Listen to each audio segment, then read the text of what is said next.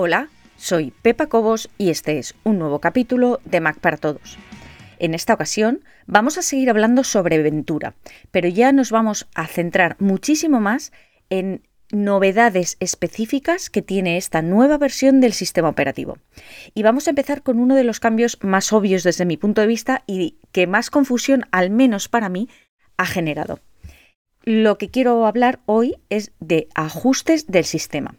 Para empezar, aunque han mantenido el icono al que estábamos acostumbrados, estas ruedas dentadas, ya no se llama preferencias del sistema, se llama ajustes del sistema. Y yo creo que lo que quieren es acercarlo cada vez más a su contrapartida, es decir, a los ajustes del sistema que tenemos presentes tanto en nuestros iPhone como en nuestros iPad. No solamente ha cambiado aquí, obviamente, el nombre, sino que si pinchamos en la manzanita, antes teníamos aquí acerca de este Mac y preferencias del sistema, ahora ya obviamente tenemos ajustes del sistema y si hacemos clic en acerca de este Mac, cualquier información que abramos nos va a llevar directamente también a ajustes de sistema. Así que ya sabes, para acceder a ajustes de sistema puedes hacerlo desde el icono que tienes aquí abajo o a lo mejor no lo tienes aquí abajo, lo tienes todavía en aplicaciones o desde la manzanita ajustes de sistema. Cualquiera de ellos nos llevará exactamente a la misma pantalla. Por supuesto, el aspecto ha cambiado notablemente.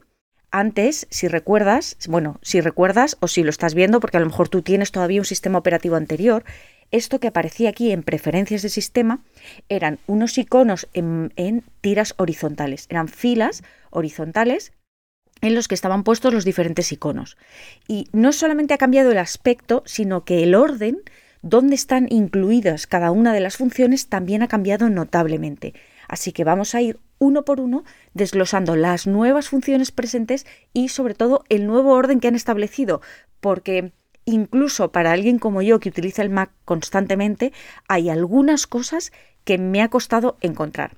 Te diré, en cualquier momento, cualquier cosa que quieras buscar dentro de ajustes de sistema, que estés casi seguro de que está presente dentro de ajustes de sistema, pero seas incapaz de hallar, lo más eficiente, lo más rápido, es que vayas aquí arriba donde está la lupa y pongas lo que sea. Por ejemplo, reloj. En mi caso, yo utilizo muchísimo el reloj para cambiar cuando estoy grabando el reloj de digital analógico para no distraerme yo y que no te distraigas tú mientras estás viendo este vídeo.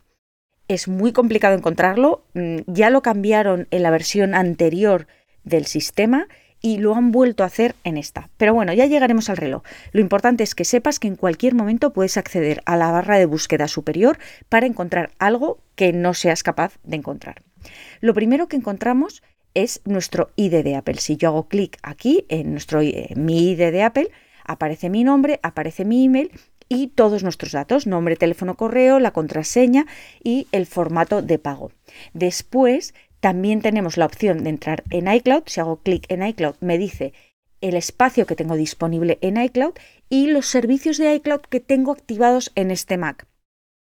Ahora mismo en este Mac está activado iCloud Drive, iCloud Mail, tengo desactivado el relay privado, ocultar mi correo electrónico no lo tengo tampoco, buscar mi Mac está activado. No tengo activado fotos en iCloud, ya os he contado en muchas ocasiones y ya hablaremos de nuevo sobre fotos, pero ya os he contado en muchas ocasiones que a mí no me gusta especialmente ese sistema de almacenamiento de fotos. La contraseña y llavero tampoco lo tengo en iCloud.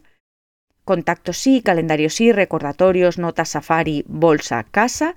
La cartera no la tengo en iCloud, la verdad es que no sé por qué. Y Siri sí está en iCloud. Tengo activado optimizar el almacenamiento del Mac, esto quiere decir que todo lo que yo tenga guardado en iCloud solo aparecerá en mi Mac si tengo espacio disponible. Si no tengo espacio disponible, me lo mostrará, es decir, me hará una lista y me dirá esto está en el Mac, pero a no ser que necesite abrirlo, no lo descargará. Así optimiza el espacio que tengo disponible. ¿Por qué?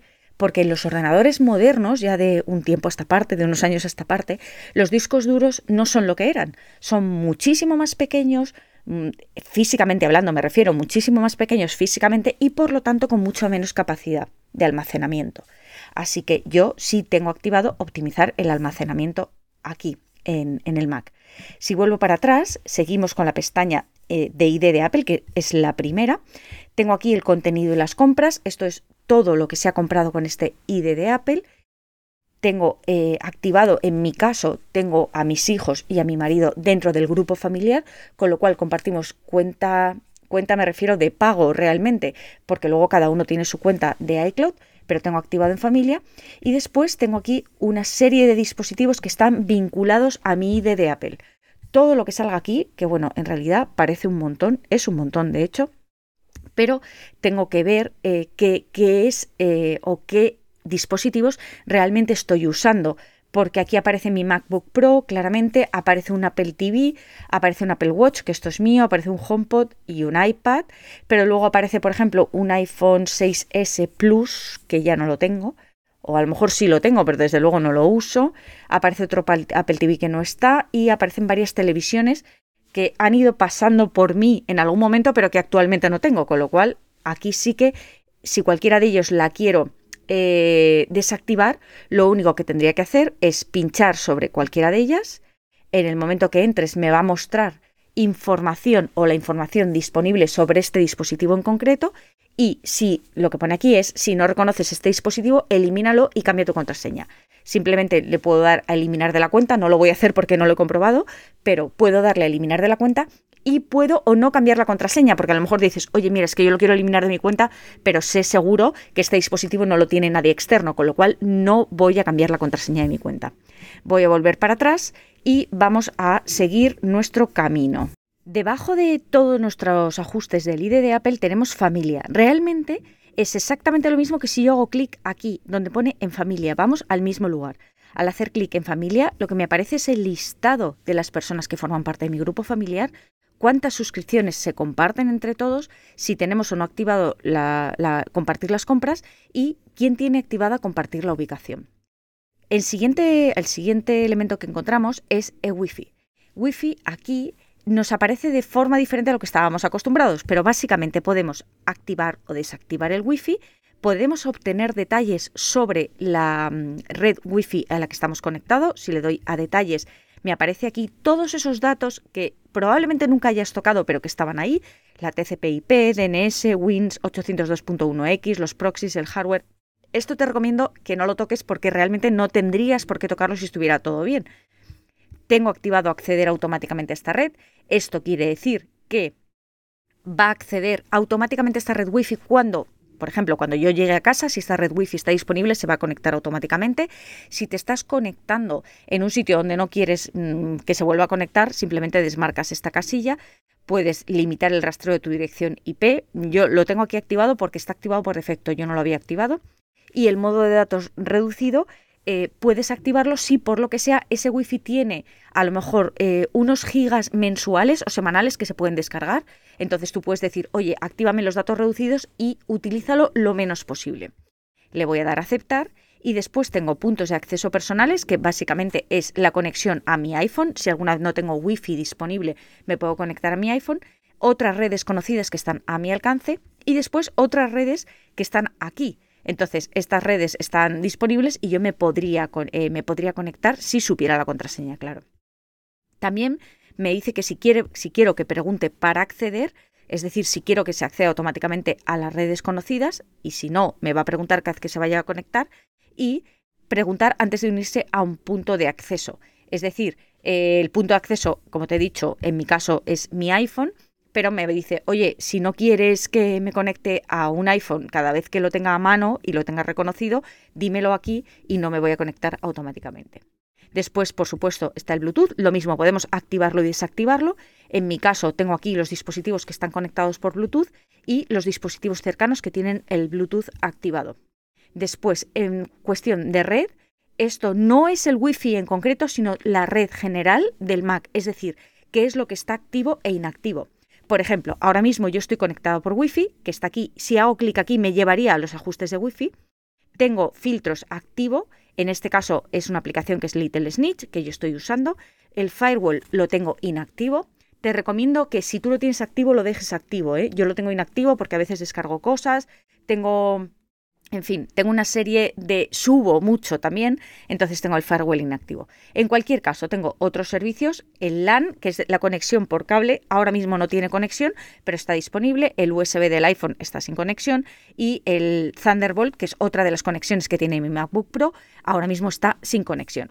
En los tres puntitos que están aquí abajo, si le doy, puedo añadir servicio, añadir configuración de VPN, que la VPN es una Virtual Private Network, que es una red privada virtual, que en cualquier caso, si no sabes lo que es, olvídate, simplemente te digo que están aquí, y cómo gestionar interfaces virtuales o establecer el orden de servicios.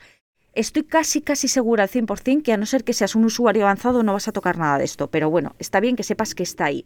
En cualquier caso, si alguna vez no supieras, por ejemplo, quiero instalar una VPN porque me voy a, mm, de viaje a Indonesia, y quiero poder acceder a mi cuenta de la televisión española.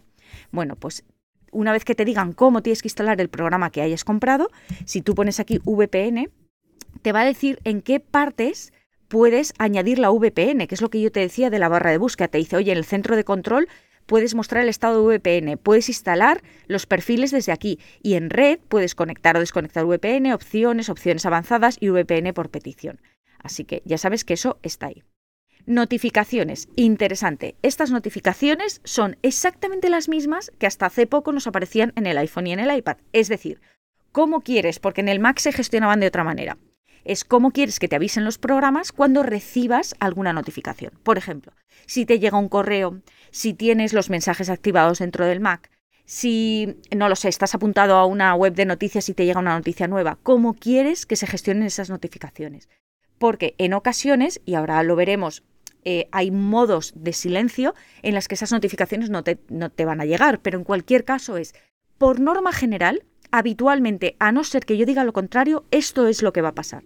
Y entonces te dice, muestras previsualizaciones si está desbloqueado. Esto quiere decir, si a mí me llega un mensaje, a mí no me interesa que si mi Mac tiene el salvapantallas, es decir, está bloqueado, cualquiera que pase por delante de mi Mac, por ejemplo, si estoy en un centro de trabajo, pueda ver lo que pone un mensaje que me mandan. Entonces, la previsualización solamente quiero que me la muestre si está desbloqueado.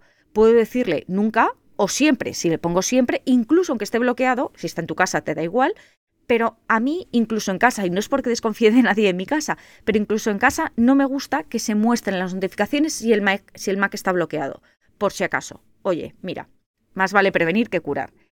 ¿Permitir notificaciones cuando la pantalla está en reposo? No. ¿Permitir notificaciones cuando la pantalla esté bloqueada? Sí, no me importa, la pantalla está bloqueada. Mm, permitir la, notificación no me va a mostrar una previsualización, o sea, no voy a ver qué hay, pero sí que me, eh, que me enseñe la notificación.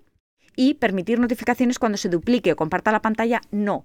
¿Por qué? En mi caso, por ejemplo, que hago muchas presentaciones, yo me llevo mi Mac, estoy a lo mejor presentando en una pantalla grande, no me interesa que si me llega un mensaje mientras realizo una presentación, se muestre en la pantalla duplicada, se muestre en la pantalla grande. Así que yo lo tengo desactivado.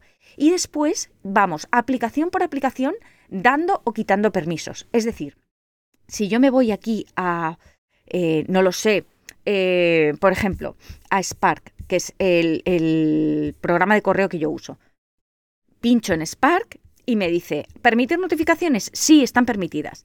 ¿Cómo? Ninguna notificación o tiras o avisos. En, en este caso, yo tengo elegido tiras y debajo te dice, las tiras aparecen en la esquina superior derecha, o sea, aquí, y desaparecen automáticamente. Los avisos permanecen en pantalla hasta que el usuario los cierra. Es decir, ¿Cómo quieres que te avise cada vez que te llegue un correo? A mí me gusta que aparezca aquí arriba, si yo estoy trabajando y estoy delante del Mac, lo voy a ver, pero que desaparezca después. No quiero que se quede ahí, porque si no, cuando reciba 50 correos voy a tener 50 notificaciones ahí. Pero sí que quiero que Spark, es decir, mi aplicación de correo electrónico, me muestre esas notificaciones. Así que tengo activado mostrarlo en pantalla bloqueada, mostrar en el centro de notificaciones, globos en los iconos. Globos en los iconos quiere decir aquí abajo, en el icono de Spark, me va a aparecer un circulito rojo diciendo cuántos emails tengo sin leer. Emite un sonido con las notificaciones y mostrar previsualizaciones por omisión. Por omisión quiere decir, como antes has elegido que por regla general se muestren solo si la pantalla está desbloqueada, aquí puedo decirle, bueno, sí, pero para Spark muéstramela siempre. Pero no, quiero que utilice los ajustes por omisión. Y agrupar notificaciones automáticamente, esto quiere decir que Luego veremos que tú puedes agrupar las notificaciones, es decir, todo lo que aparezca, en vez de que esté aquí en una tira vertical de arriba abajo, puedes decirle, oye, pónmelas todas unas encima de otras. O no las pongas o ponlas y quítalas, pero yo quiero que esto sea automáticamente y no por aplicación. Es decir, no quiero que me las agrupe por aplicación, sino que sea de forma automática. En cualquier caso, esto sería lo que podemos activar o desactivar por notificaciones. Aquí tendrías que ir uno a uno eligiendo qué aplicaciones quieres que no, en el caso quieras que no, no te muestren notificaciones, pues desde aquí es donde lo harías. Si hay alguna aplicación que te muestra notificaciones que te resultan intrusivas y que estás hasta las narices de ver cada vez que estás usando el Mac, desde aquí es donde puedes ajustarlo. Recuerda, desde notificaciones en ajustes de sistema. La siguiente pestaña, el siguiente elemento que tenemos es sonido. Y aquí, por supuesto, estamos definiendo los sonidos de nuestro Mac. El sonido de aviso es boop, que es el que está por defecto. Si yo hago clic aquí en esta flechita, mira. Ese es el sonido por defecto que va a reproducir el Mac como aviso. Puedo cambiarlo. Si yo le doy aquí a Funky, este será el sonido por defecto. En mi caso lo voy a dejar como estaba con el boop. Reproducir efecto a través de el dispositivo de salida de sonido elegido. Esto quiere decir cuando yo reproduzca este efecto, ¿por dónde lo voy a reproducir? Imagínate que tienes unos altavoces conectados al Mac. Pues quiero que lo, eh, lo, saques por en mi caso yo podría elegir el micrófono, los altavoces del MacBook Pro, pero no, yo tengo dispositivo de salida de sonido elegido porque es, si yo cambio el dispositivo de salida, es decir, si yo elijo para otra cosa mis altavoces, entonces esto me lo reproduces por los altavoces. Si yo elijo unos auriculares, me lo reproduces por los auriculares, pero si no, puedes elegir también aquí. El volumen de aviso, yo lo tengo al máximo. Reproducir sonido al arrancar, ya sabes que cuando arrancas el Mac suena un sonido muy característico y desde aquí puedes elegir que deje de sonar. Antes no se podía, pero ahora ya puedes quitarlo desde aquí. Reproducir los sonidos de la interfaz de usuario también lo tengo activado, es decir, cuando me tiene que avisar o cada vez que hago un clic que suene algo o cualquier otra cosa quiero que también me lo reproduzca. Y puedo también elegir emitir sonido al cambiar de volumen. Ahora mismo si yo subo bajo el volumen, no pasa nada, pero si yo le digo que emita sonido, ahora, ¿ves? Suena ahí cuando cambio el volumen. Entonces, lo voy a quitar. Y luego, salida y entrada, y esto a veces, mm, no sé, no resulta tan obvio, ¿no? Pero aquí es donde puedes elegir, si tienes micrófono y tienes altavoces, puedes elegir por dónde entra el sonido al Mac y por dónde sale. Yo, por ejemplo, cuando grabo, la entrada la hago desde el Yeti Stereo Microphone, es decir, desde el micrófono que tengo conectado por USB, y la salida la hago en este caso por los altavoces del MacBook Pro. Pero yo puedo elegir que la entrada sea por el micrófono del MacBook Pro, por micrófono que viene integrado en el Mac, o puedo elegir incluso que sea por el micrófono del teléfono. Esto es por la cámara de continuidad, que es una de las nuevas funciones alucinantes, por cierto, que tiene Mac OS Ventura, pero de la que ya te hablaré. Entonces, eh, puedo elegir la entrada por cualquiera de estos. Yo ahora mismo lo tengo por el Yeti y no lo voy a cambiar porque si no me dejarías de oír.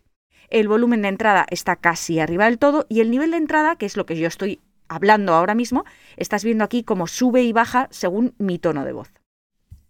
La siguiente sería la concentración. Y de los modos de concentración ya hemos hablado, no me voy a extender demasiado en esto.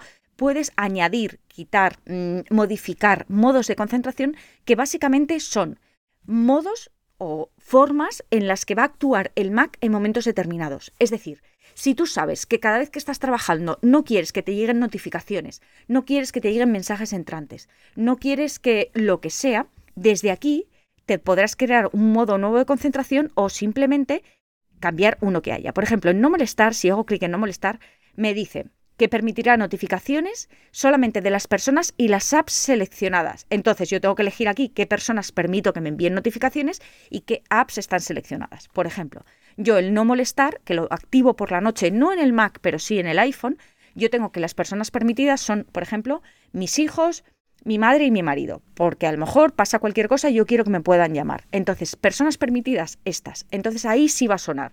Y las apps permitidas, ninguna. No quiero que ninguna app emita ningún sonido ni me mande ninguna notificación mientras yo tengo activado este modo no molestar.